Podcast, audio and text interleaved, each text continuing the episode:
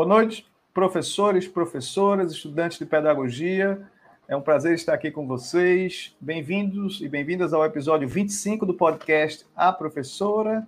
Aqui nós falamos sobre como as crianças aprendem e sobre como as melhores professoras trabalham para fortalecer o aprendizado e o desenvolvimento de todos os seus estudantes. Hoje nós vamos conversar com a pesquisadora Michelle Luciano, doutora em psicologia com especialidade em genética comportamental. Ela é professora da Universidade de Edimburgo e vai conversar com a gente sobre como a genética está associada à presença de dislexia na vida das pessoas.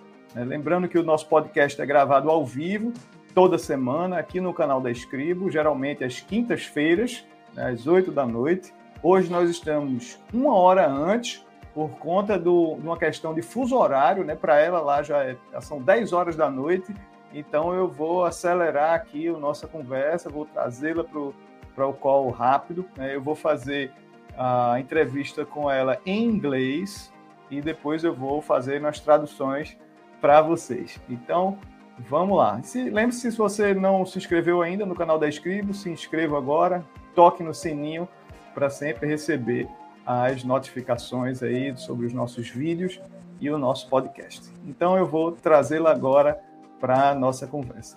Então vamos lá, pessoal. Ela disse que começou na Austrália né, e no início ela tinha interesse né, em entender como os genes da gente influenciam o nosso comportamento. Né?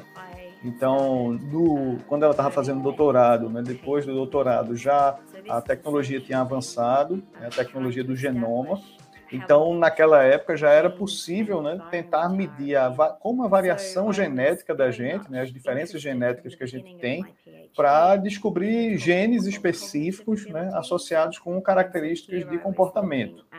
Então, no começo, ela estava estudando né, como esses genes influenciavam aí questões como a memória de trabalho, a inteligência, a velocidade de processamento.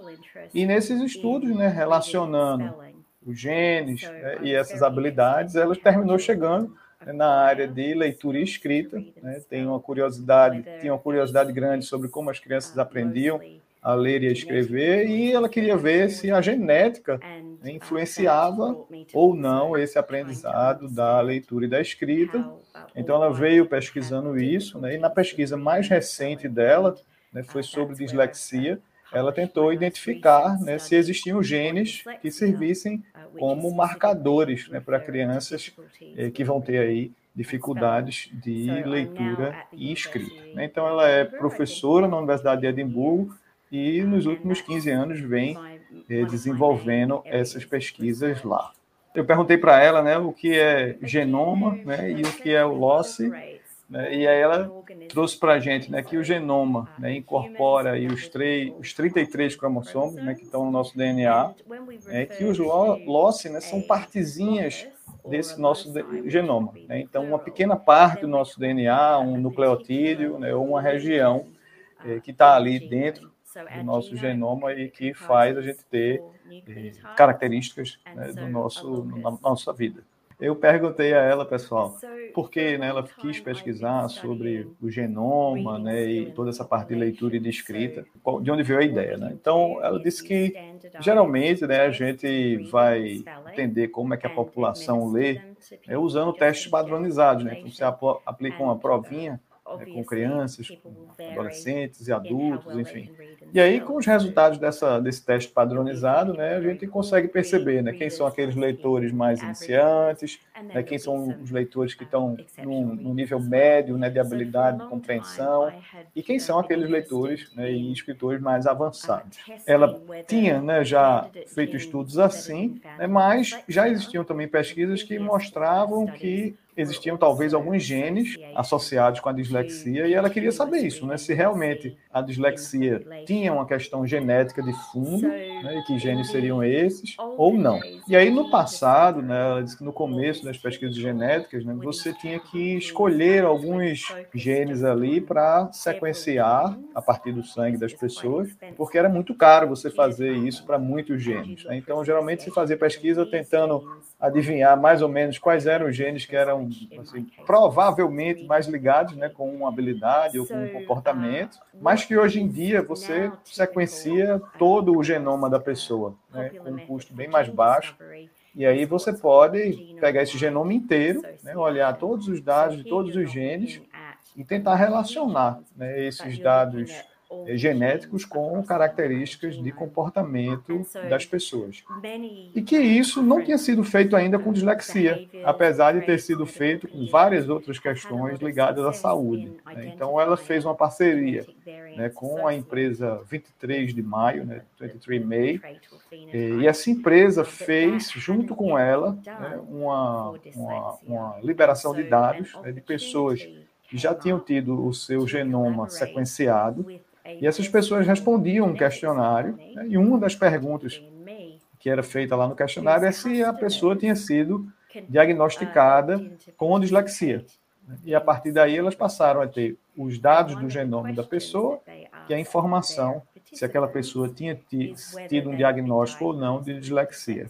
Então, como eles já tinham esse grande banco de dados né, de, de DNAs analisados, ela pôde fazer essa comparação né, e checar se existia uma associação entre alguns genes específicos e a pessoa ter um diagnóstico de dislexia.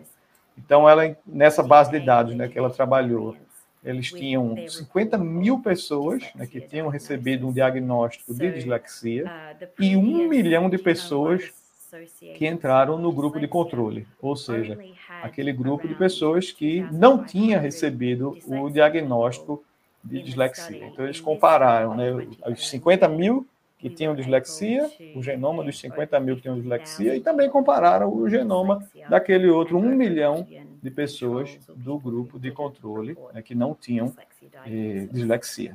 Eu perguntei para ela, né, como é que a gente, como é que eles fizeram, né, essa análise dessa base de dados gigante aí com 50 mil pessoas que tinham dislexia e um, um milhão de pessoas que não tinham, né, e aí ela comentou com a gente, né, que eles usaram, né, uma, uma noção né, de um nucleotídeo né, que não tem que tem um polimorfismo é, individual, o single, né, que eles chamam de SNPs. Né? Então eles pegaram né, esses nucleotídeos né, mais individualizados, né, do, aqueles que estão em pelo menos 1% né, da população, e isso gerou aí para eles uns 8 milhões de SNPs. Né? Então eles pegaram esses dados de cada pessoa, é, os, 8, os 8 milhões aí misturados, né?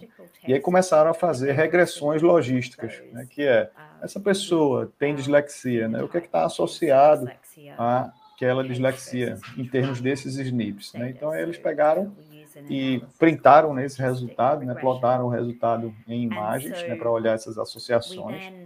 E aí já ficaram bem animados, né? mas na ciência não basta parecer, né? a gente tem que ir mais no detalhe. Né? E aí elas foram olhar a significância estatística né? dessas associações para ver se realmente eles achar, eles estavam associados, né? E aí nesse, nessa análise estatística, né, eles acharam que 42 SNPs, ou seja, 42 pedacinhos lá do DNA, estavam associados com dislexia.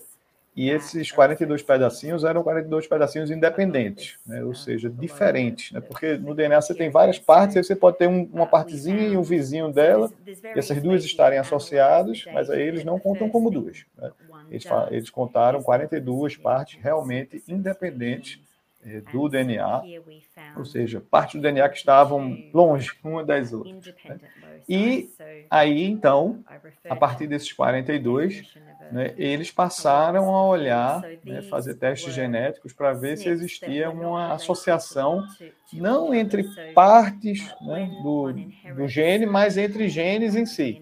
Né? E aí eles foram olhar mais ou menos né, 17 mil genes né, que tinham nessa base de dados e 117 deles estavam significantes, ou seja, eles acharam 42 SNPs né, e 117 genes que tinham relação aí com, com a dislexia. Depois eles foram olhar bases de dados de bioinformática né, para poder estudar esses genes, o que é que esses genes têm, causam de efeitos em proteínas, se cada gene, se, se é em um gene, se é uma questão entre genes, enfim. Então foi uma associação, uma busca né, de associações estatísticas né, entre essa informação genética e aquela informação se a pessoa tinha tido ou não o diagnóstico de dislexia. Perguntei para ela né, o que, que os resultados mostraram né, para eles. Né? Então, a primeira, a primeira questão deles né, foi checar né, se os resultados eram confiáveis. Né? Então, eles conseguiram comparar né, os 38 SNPs né, independentes daqueles que eles tinham identificado. Né, eles conseguiram comparar essa associação né, entre esses SNPs, ou seja, essas partezinhas lá do nosso DNA, com questões né, de leitura escrita, ou seja, como as pessoas leem. Né? Eles usaram bases de dados abertas né, que já estavam disponíveis, duas bases de dados, uma da, de, uma, de um grupo né, de pessoas da China e um outro de 30 mil pessoas numa base de dados do consórcio de leitura e escrita, né, que estuda essa, essa parte de leitura e escrita. E aí viram né, se existia associação desses SNPs que elas descobriram com a base de dados dela nessas outras bases de dados. Né? Então, checando para ver se aquele resultado que elas descobriram, né, se ele se repetia né, com essas outras bases de dados. Ou seja, a gente sempre tem que, na ciência, buscar a repetição, né, para ver se os dados se comportam de maneira semelhante. E aí ela, elas viram que metade daqueles SNPs também estava associada né, com o nível de leitura e escrita nessas outras bases de dados. Né? Então, isso foi um, um achado importante né, que serviu para confirmar parcialmente aqueles resultados que elas tinham tido. Né? E também tentaram ver se existia correlação entre dislexia né, e outras características, né? ou seja, se existia uma associação genética né, e se isso influenciava né, nos fenotipos né, ou nos traços das pessoas. Então, elas olharam, por exemplo, questões psiquiátricas, né, questões de saúde mental, é, questões relacionadas com o nível socioeconômico, as características de desenvolvimento das pessoas, e acharam algumas coisas interessantes. Né? Então, uma coisa bem importante que eles identificaram lá é que existia uma correlação forte né, entre a dislexia, né, esses genes da dislexia, e pessoas que tinham déficit de atenção. Então, uma relação forte aí entre essas duas coisas, né, do ponto de vista genético, né, dislexia e déficit de atenção. Elas não viram co correlação estatística, né, estatisticamente significativa, ou seja, não tinham uma correlação representativa entre dislexia e autismo não, não acharam isso. Elas também não viram uma correlação é, significativa entre dislexia e alguns transtornos mentais, né, como depressão, enfim, não acharam essa, essa relação também. E depois elas começaram a tentar ver se existiam correlações entre esses genes e imagens cerebrais, né, de outras pesquisas que já tinham sido feitas. Né, então, elas foram lá nos bancos de dados que existiam de imagens cerebrais, principalmente das áreas que são associadas né, com a ativação cerebral quando a gente está lendo e escrevendo, né? mas elas não conseguiram identificar essa associação aí entre os genes né, e essas áreas cerebrais que são ativadas quando a gente lê. E aí, então, o que parece né, é que esses genes eles estão influenciando né, alguns processos que participam né, da construção das habilidades de leitura e de escrita da gente. Né? E um desses processos, provavelmente, é a atenção, né, já que eles viram aí que existe uma correlação genética né, entre a dislexia e o déficit de atenção. Eu perguntei para ela né, se a gente pode dizer que se a criança né, é filha de pais que têm dislexia, se ela terá dislexia. Né? Ou seja, a dislexia é uma questão totalmente genética. Né? Ela disse que não, né? que as, tem pessoas que têm características genéticas né, associadas à dislexia, como elas viram na pesquisa delas, mas que não têm dificuldade de leitura. Né?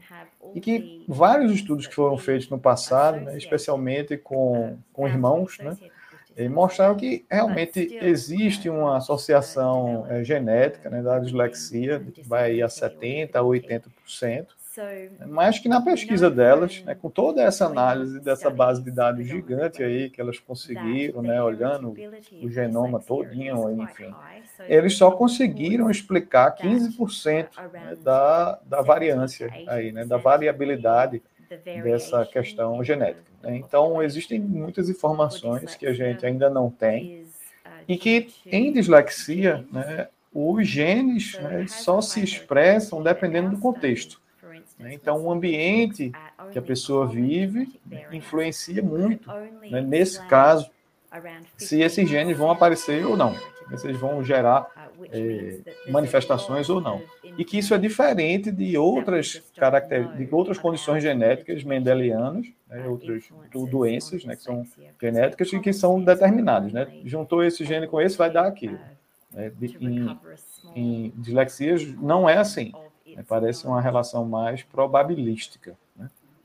Eu perguntei a ela né, se a gente pode, é, então, entender que é possível, né, talvez, a escola prevenir a dislexia de, de aparecer. Ela disse que sim, né, que né, a gente tem aí, no caso de inglês, né, muito importante o trabalho com phonics, está né, muito associado ao sucesso as crianças que têm dificuldade de leitura né, e de escrita. Phonics, daqui para a gente, né, é o ensino das relações entre letras e sons, né, o fônica, né, traduzido para fônica por algumas pessoas. E que aí depois eu perguntei, né, se seria possível a gente talvez um dia ter um teste, né, que bota uma gotinha de sangue lá e ele acende se a criança tem um, um risco de, de, ter dislexia ou não.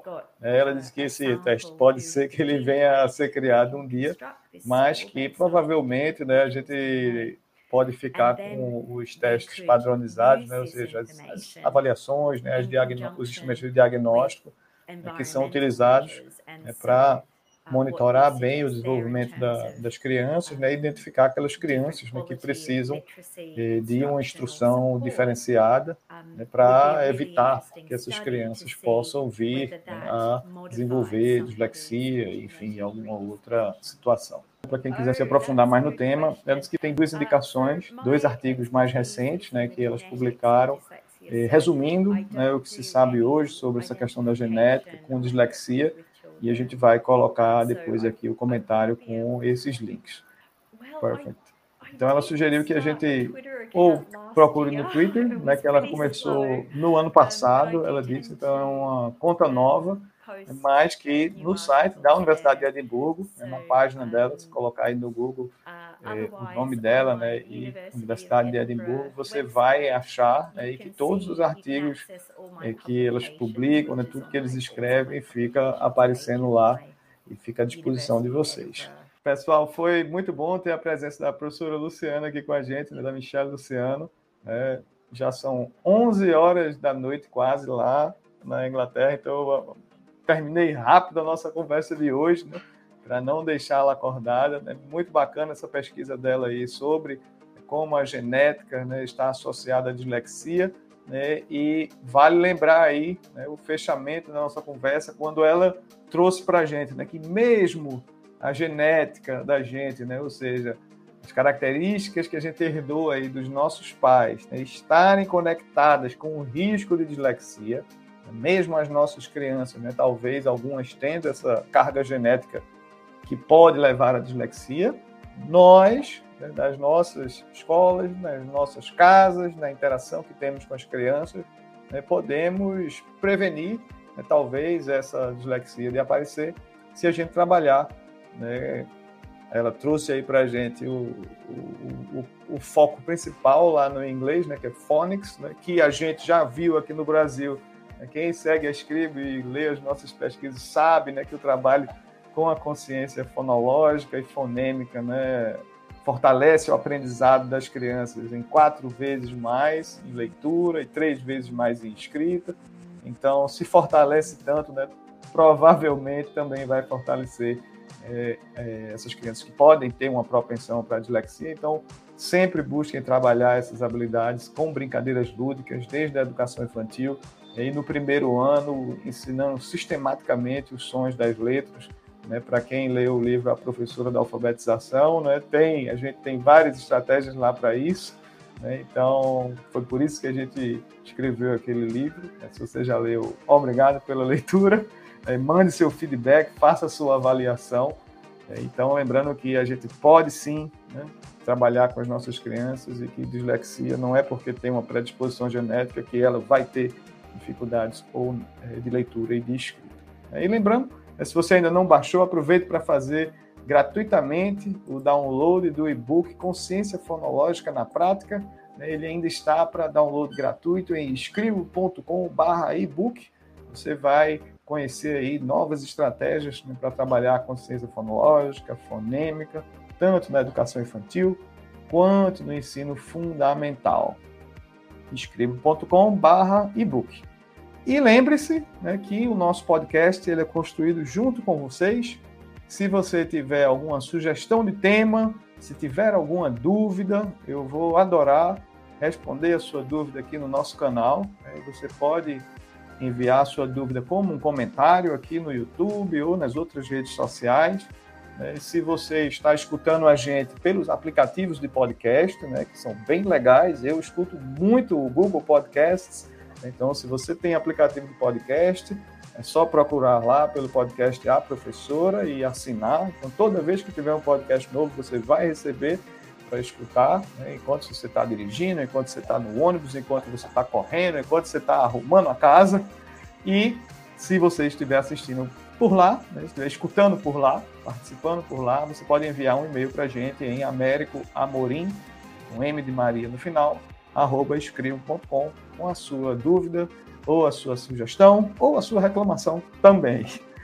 Então, eu queria agradecer a presença de todos vocês aí que participaram com a gente hoje. Hoje a gente teve que começar uma hora mais cedo, né, por conta do horário lá que estava muito tarde para a nossa participante. Aí a gente, ela queria fazer de tarde, aí a gente deu uma puxadinha, não, vamos, vamos mais para de noite, para mais gente poder participar. Então ela topou aí entrar, que era quase 10 horas da noite lá para ela e agora já eram quase 11 horas. Então, se você gostou, indique para suas amigas, para suas colegas, indique para os seus colegas estudantes de pedagogia, de licenciaturas, indique para sua chefa ou seu chefe na escola. E a gente se encontra aqui no próximo episódio do podcast A Professora, onde a gente fala sobre como as crianças aprendem e sobre como as melhores professoras trabalham para fazer com que todas as crianças atinjam o seu potencial máximo de aprendizagem. Tenha uma ótima noite e até a próxima.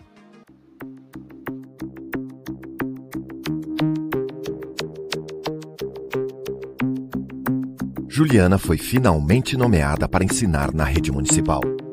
No primeiro dia de aula, ela se depara com um bilhete anônimo de boas-vindas. Já nas primeiras aulas, os bilhetes passam a criticar suas práticas pedagógicas. Nos dias seguintes, começam a ordenar que a professora faça as crianças aprenderem a ler e escrever em um prazo curtíssimo. Qualquer pedagoga diria ser impossível.